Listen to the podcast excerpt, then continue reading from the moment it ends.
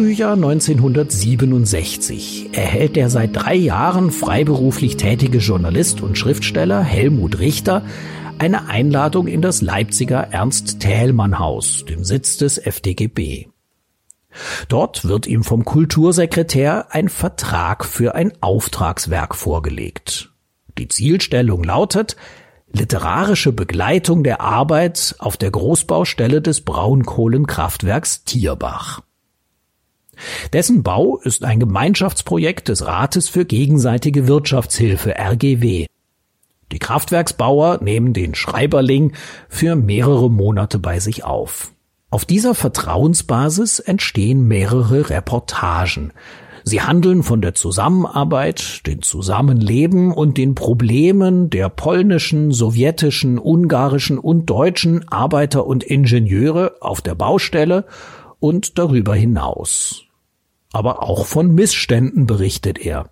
Und er schreibt von der jungen Liebe zwischen dem polnischen Brigadier Roman und einer Deutschen. Sie wollen heiraten, doch die Hochzeit platzt. Diese Episode beschäftigt Richter auch Jahre später noch. Sofortige Beachtung finden seine Schilderungen des Alltags und vom Miteinander der unterschiedlichen Nationalitäten auf der Großbaustelle. Im Rundfunk werden Lesungen gesendet. Der mit 15.000 DDR-Mark dotierte FDGB Literaturpreis ist im Gespräch. 1969 erscheinen die Reportagen unter dem Titel Schnee auf dem Schornstein in einem kleinen Taschenbuch im Mitteldeutschen Verlag. Geplant als Schwerpunkttitel zu Ehren des 20. Jahrestages der DDR. Auflagenhöhe 5000 Stück. Das gelb-schwarze Büchlein ist überall im Angebot. Auch im Buchladen im ZK der SED. Von dort ziehen Anfang September 1969 plötzlich dunkle Wolken auf. Der Grund? Mitarbeiter der Abteilung Maschinenbau und Metallurgie finden das Buch nicht linientreu. Nach ihrer Überzeugung wird über Ereignisse vom Aufbau des KW Tierbach ohne Wahrung des Vertraulichkeitsgrades ausführlich berichtet und Probleme der Zusammenarbeit der RGW-Länder nicht wahrheitsgemäß geschildert. Des Weiteren sind sie der Auffassung, die Klassenwachsamkeit wird nicht eingehalten und Staats- und Wirtschaftsfunktionäre werden verunglimpft. Die Information geht zunächst an den ZK-Sekretär für Wirtschaft, Günther Mittag.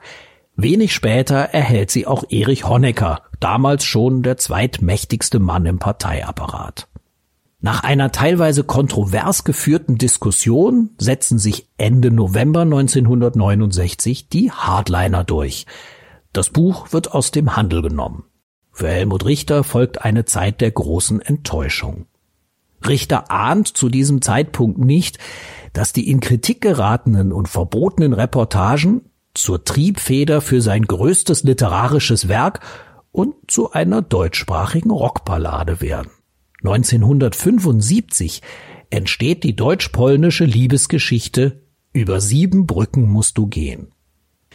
Der DDR-Fernsehfunk erhält den Auftrag, möglichst schnell einen Film zum Thema Freundschaft mit dem polnischen Volk zu machen. 1976 kauft er überraschend die Rechte an Richters Liebesgeschichte. Der bis vor kurzem noch geschmähte Literat darf das Szenarium für den Film mit den Hauptfiguren Gita Rebus, einer deutschen Chemielaborantin, und dem polnischen Bauarbeiter Jerzy Roman schreiben. Ort der Handlung sind das Braunkohlenveredelungswerk Espenhain, im Film Zaspenhain genannt, und die Tierbacher Großbaustelle. Verknüpft werden das während des Zweiten Weltkriegs in dieser Region erlittene Schicksal polnischer Zwangsarbeiter und die Nachwirkungen auf eine deutsch-polnische Liebesbeziehung in der Gegenwart. Die Regie für den Film führt Hans Werner. Es ist sein erster Film. Es gibt noch keine Filmmusik. Viele der damals populären Komponisten werden angefragt, doch keiner hatte Zeit oder Lust. Werner bringt schließlich den Keyboarder und Komponisten der jungen Rockband Karat, Ulrich Ed Swilms, ins Gespräch. Dieser braucht etwa 14 Tage, bis er die zündende Idee hat. Schließlich wird das Ganze über den Preis 4000 Westmark auf den Weg gebracht. Erst am Ende der Dreharbeiten entsteht die Idee, dem Film einen Titelsong zu geben. Die Textzeile Über sieben Brücken musst du gehen soll ihn emotional aufwerten. Richter stellt sich diese Herausforderung. Er hat bis dahin noch nie einen Songtext geschrieben. Die Erinnerungen an sein eigenes Schicksal sind ihm hilfreich. Er kam 1945 als Flüchtlingskind aus Tschechien nach Deutschland. Ende 1977 wird die Rockballade unter ungünstigen Bedingungen in einem Studio in Berlin-Grünau produziert. Sänger ist Herbert Reilich, verstorben am 12.12.2004, der Frontmann von Karat. Die Übergabe des Demobandes erfolgt bei einem Treffen im Interhotel Gera. Mehr scherzhaft sagt Helmut Richter nach dem ersten Anhören, das wird ein Welthit. Am Abend des 30. April 1978 wird der Film im ersten Programm des Fernsehens der DDR erstmals ausgestrahlt. Völlig überraschend laufen unmittelbar nach dem Abspann in Adlershof die Telefone heiß. Die Anrufer, darunter auch 28 aus Westberlin und der BRD, wollen wissen, wann und wo es die Schallplatte mit dem Titelsong zu kaufen gibt. Noch im selben Jahr siegt die Gruppe Karat mit dem Lied beim Internationalen Schlagerfestival in Dresden. Eine Teilnahme des Films bei einem renommierten Festival in Prag wird dagegen von den DDR-Oberen verhindert. Der Grund? Die Schauspielerin Barbara Adolf, Darstellerin der Mutter von Gitta Rebus, ist im selben Jahr in die BRD übergesiedelt. Der Erfolgsgeschichte des Titelsongs konnten diese ideologischen Machtspiele nichts anhaben. 1979 erscheint von Karat das Album Über sieben Brücken, welches wenig später unter dem Namen Albatros in der BRD veröffentlicht wird. Insgesamt liegen die Verkaufszahlen in den folgenden Jahren in Ost und West fast bei einer Million. Als Peter Maffei den Song zum ersten Mal im Rundfunk hört, ist er sofort begeistert und bemüht sich um Kontakt zu Karat.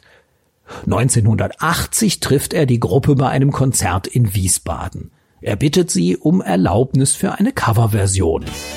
Karat willigt ein und Maffei arrangiert das Lied neu. Die markanteste Veränderung wird das Saxophon-Solo. Der Song erlangt in dieser Version eine noch größere Bekanntheit. Maffeis Album Revanche verkauft sich mit dem Titel über zwei Millionen Mal. Ab 1990 singen Maffei und Karat ihn auch bei gemeinsamen Auftritten. Über sieben Brücken musst du gehen. Sieben dunkle Jahre überstehen